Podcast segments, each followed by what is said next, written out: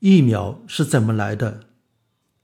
人体得了传染病后痊愈，就有可能对这种传染病产生免疫力，在一定时间内，甚至终身不会再得同一种传染病。如果这种免疫力只能持续几年时间，古人就难以注意到。一个人在几年内不得同一种传染病，可能是预防的好，或者是运气好，但是。如果每一个得过某种传染病活下来的人，终身都不再得这种病，就很容易被古人注意到。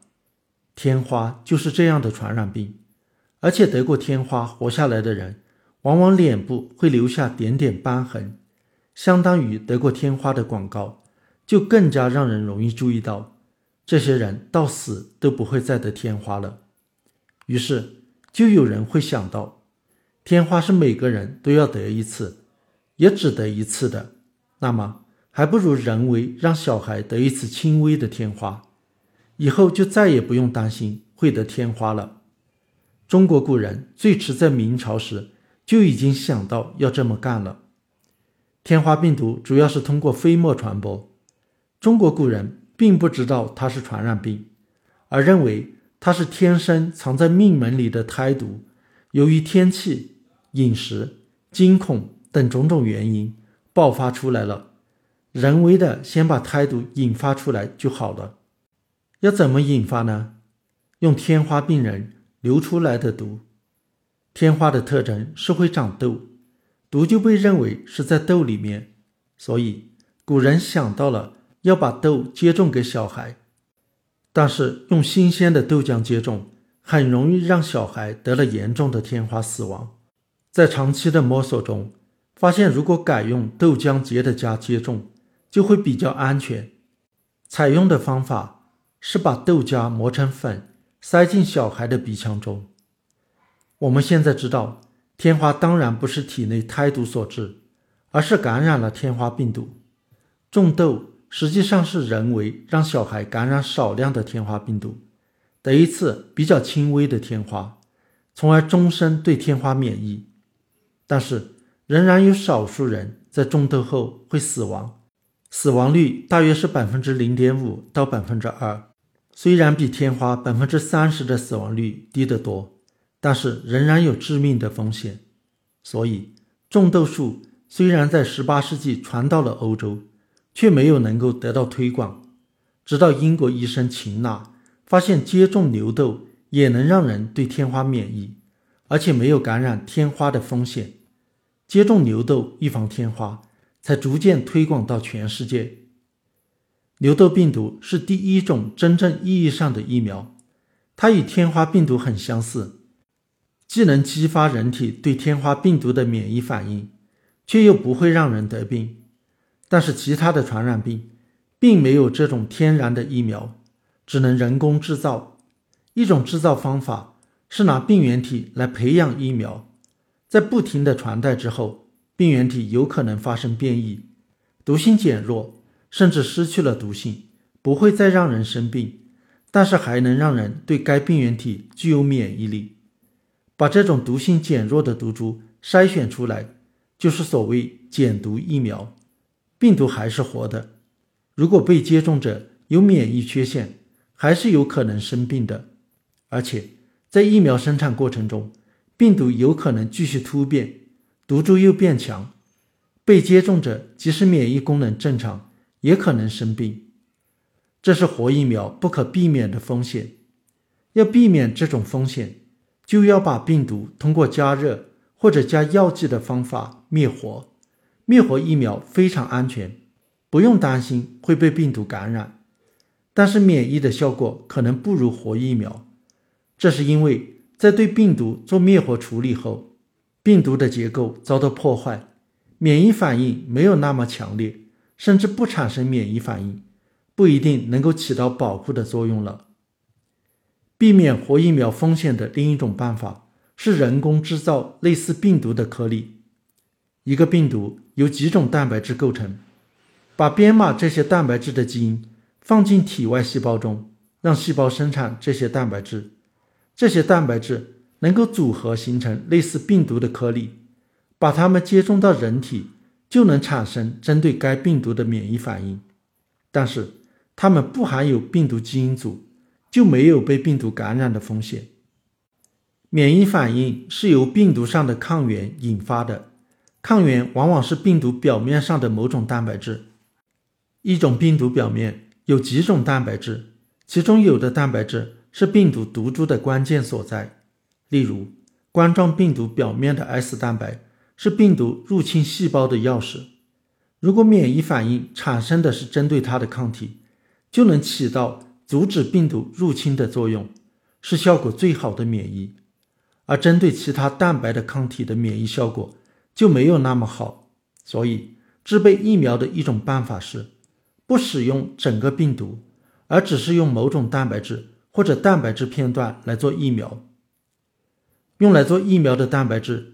是通过基因工程的方法在体外用细菌生产的，然后再接种到人体。但是细菌生产出来的蛋白质构型和人体细胞生成的会有差异，这种差异有可能影响到免疫的效果。有没有什么办法能在人体细胞内生产抗原蛋白质呢？有的，一种办法是用某种对人体无害的病毒作为载体。让它携带编码抗原蛋白质的基因，把病毒载体接种到人体，它就能够利用人体细胞来生产抗原蛋白质。但是，如果被接种者以前被作为载体的病毒感染过，对该病毒有免疫力，那么接种的病毒载体就可能被消灭，没法在人体内诱导产生抗原蛋白质。而且，作为载体的是活病毒。虽然一般情况下无害，但是对某些人来说仍然有致病的风险。所以有一种办法是不用病毒做载体，而用别的载体。例如，细菌中有一种环形 DNA，有自我复制的能力，叫做质粒，就可以用它作为载体，把编码抗原蛋白质的 DNA 放进去。还有一种办法。是用编码抗原蛋白质的信使 RNA，将它用纳米颗粒包起来，注射到体内，被细胞吸收后，信使 RNA 利用细胞里的核糖体生产抗原蛋白质。所以有多种办法可以设计制备疫苗，但是这只是疫苗研发的第一步，相对来说比较容易。每当一种新型传染病出现，很快就有人宣布制造出了疫苗，其实就是这第一步。更难、更花时间的是要证明疫苗的有效性和安全性。